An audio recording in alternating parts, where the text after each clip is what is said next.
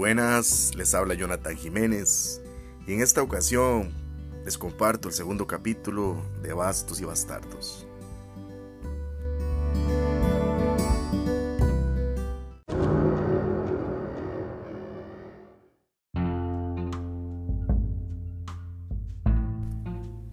Dos viajes y una herida. El mar no presentó contratiempos. Al tocar tierra, experimentaron el asedio de la jungla húmeda e inhóspita, los peligros del camino y el miedo nocturno a ser asaltados por bandas insurrectas de cimarrones. El sargento mayor, don Dionisio, ibérico fornido de ojos verdes, encabezaba de nuevo la delegación, la cual estaba conformada por su hermano Federico, que era médico, don Miguel de Torrijos, un cabo y seis soldados, dos de los cuales se habían quedado en el puerto de Matina, cuidando la embarcación. También habían contratado dos arrieros. La travesía tuvo que hacerse dos veces, porque el primer intento no tuvo éxito. En el segundo, aunque no pudieron ingresar por el camino de mulas, ni por el puerto de la caldera, corrieron con mayor suerte. Esta vez el préstamo fue concedido sin inconvenientes por la venia del capitán de la ciudad.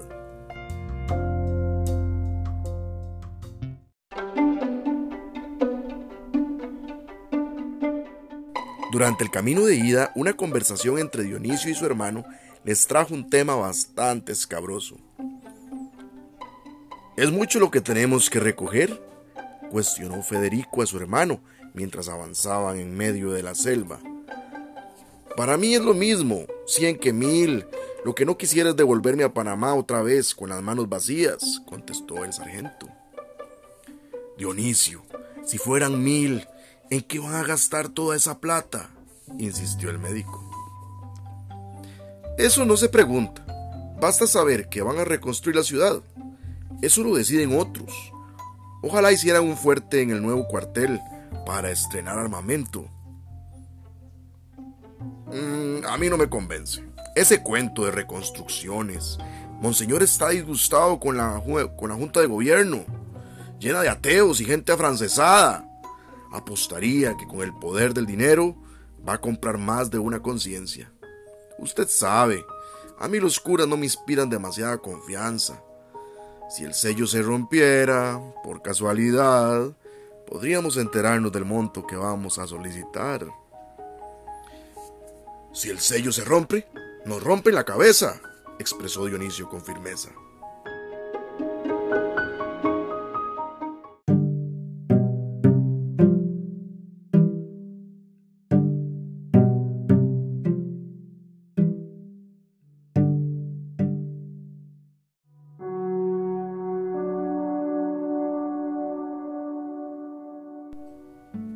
Dionisio escuchaba las argucias de Federico, con la mente perdida en otro asunto que tenía pendiente en Cartago. Un asunto que había surgido en el viaje anterior. En aquella travesía, aunque no logró cerrar el trato, las cinco noches que él y sus cortesanos estuvieron en Cartago fueron intensamente provechosas. La primera noche fueron agasajados por la clase alta cartaginesa, con un banquete en la casa del gobernador catalán, don José Francisco Buenaventura. Y posteriormente el capitán del cuartel, don Luis Gutiérrez, se tomó para sí el derecho de llevarlos a la única taberna clandestina de la ciudad, ubicada en la casa de doña María Quirós, a un costado de la plaza de armas, y luego dirigirlos al correspondiente descanso en su residencia.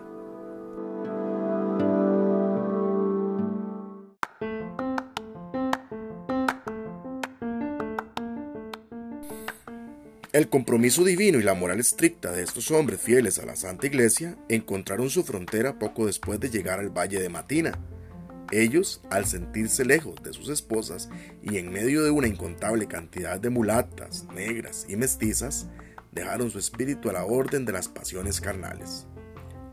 Luego de la tercera jarra, dentro de su estado alterado por el guaro y la confianza que le inspiró el capitán Gutiérrez, Dionisio golpeó la rudimentaria mesa con una manera poco ortodoxa de romper el hielo, exclamó, Necesito hembra, mientras se limpiaba el bigote con el brazo.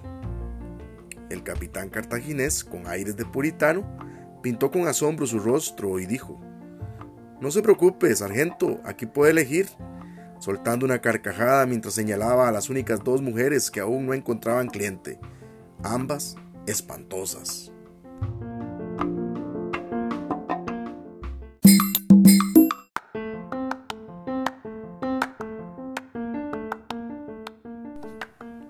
Taberna, aquel antro era un prostíbulo repleto de comerciantes de paso, señores y militares.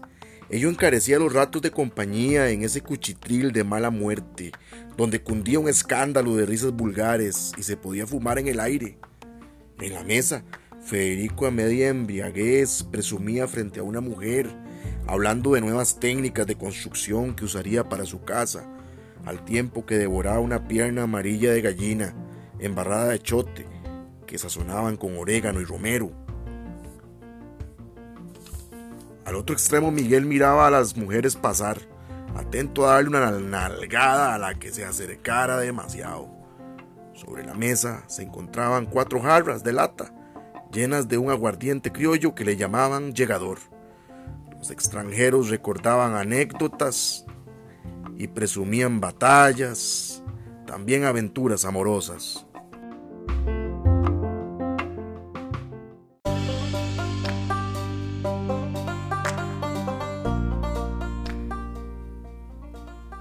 Final de la juerga, luego de pagar el saldo, no terminamos bien la faena, ¿cierto? Tal vez podamos arreglar algo para la soledad, dijo en voz baja el educado capitán golpeándole el hombro a Dionisio. Al llegar a la elegante estancia, lo llevaron a conocer la galera de los sirvientes. De una palmada el capitán colocó sus esclavas más jóvenes en fila. Luego de darle la orden, despojaron su poca ropa. Eran casi 30 africanas y mulatas desnudas a la luz de los candiles, tamaños y con texturas a elegir. Las más rebeldes con grillete.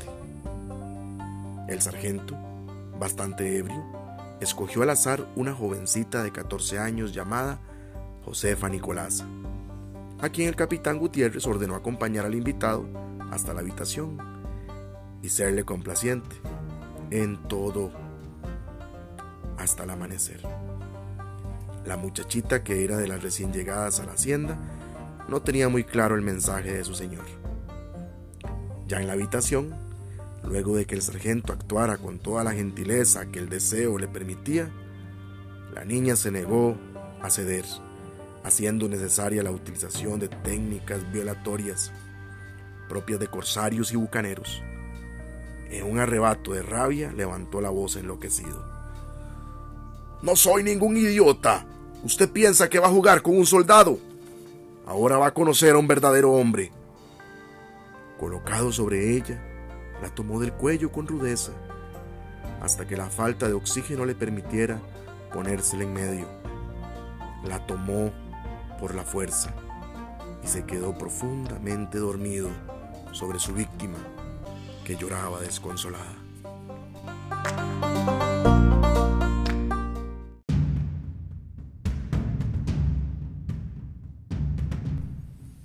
Al amanecer, Dionisio no pudo siquiera mirarla. Entonces, sin voltearla, echó del cuarto. Lárguese de aquí porque su olor me repugna. La joven huyó como pudo. El peninsular tomó un baño antes de salir majestuoso con su séquito rumbo a la gobernación. Minutos después, una tropa de sirvientes ingresó a la lujosa habitación para limpiarla y de paso cambiar las sábanas llenas de sangre.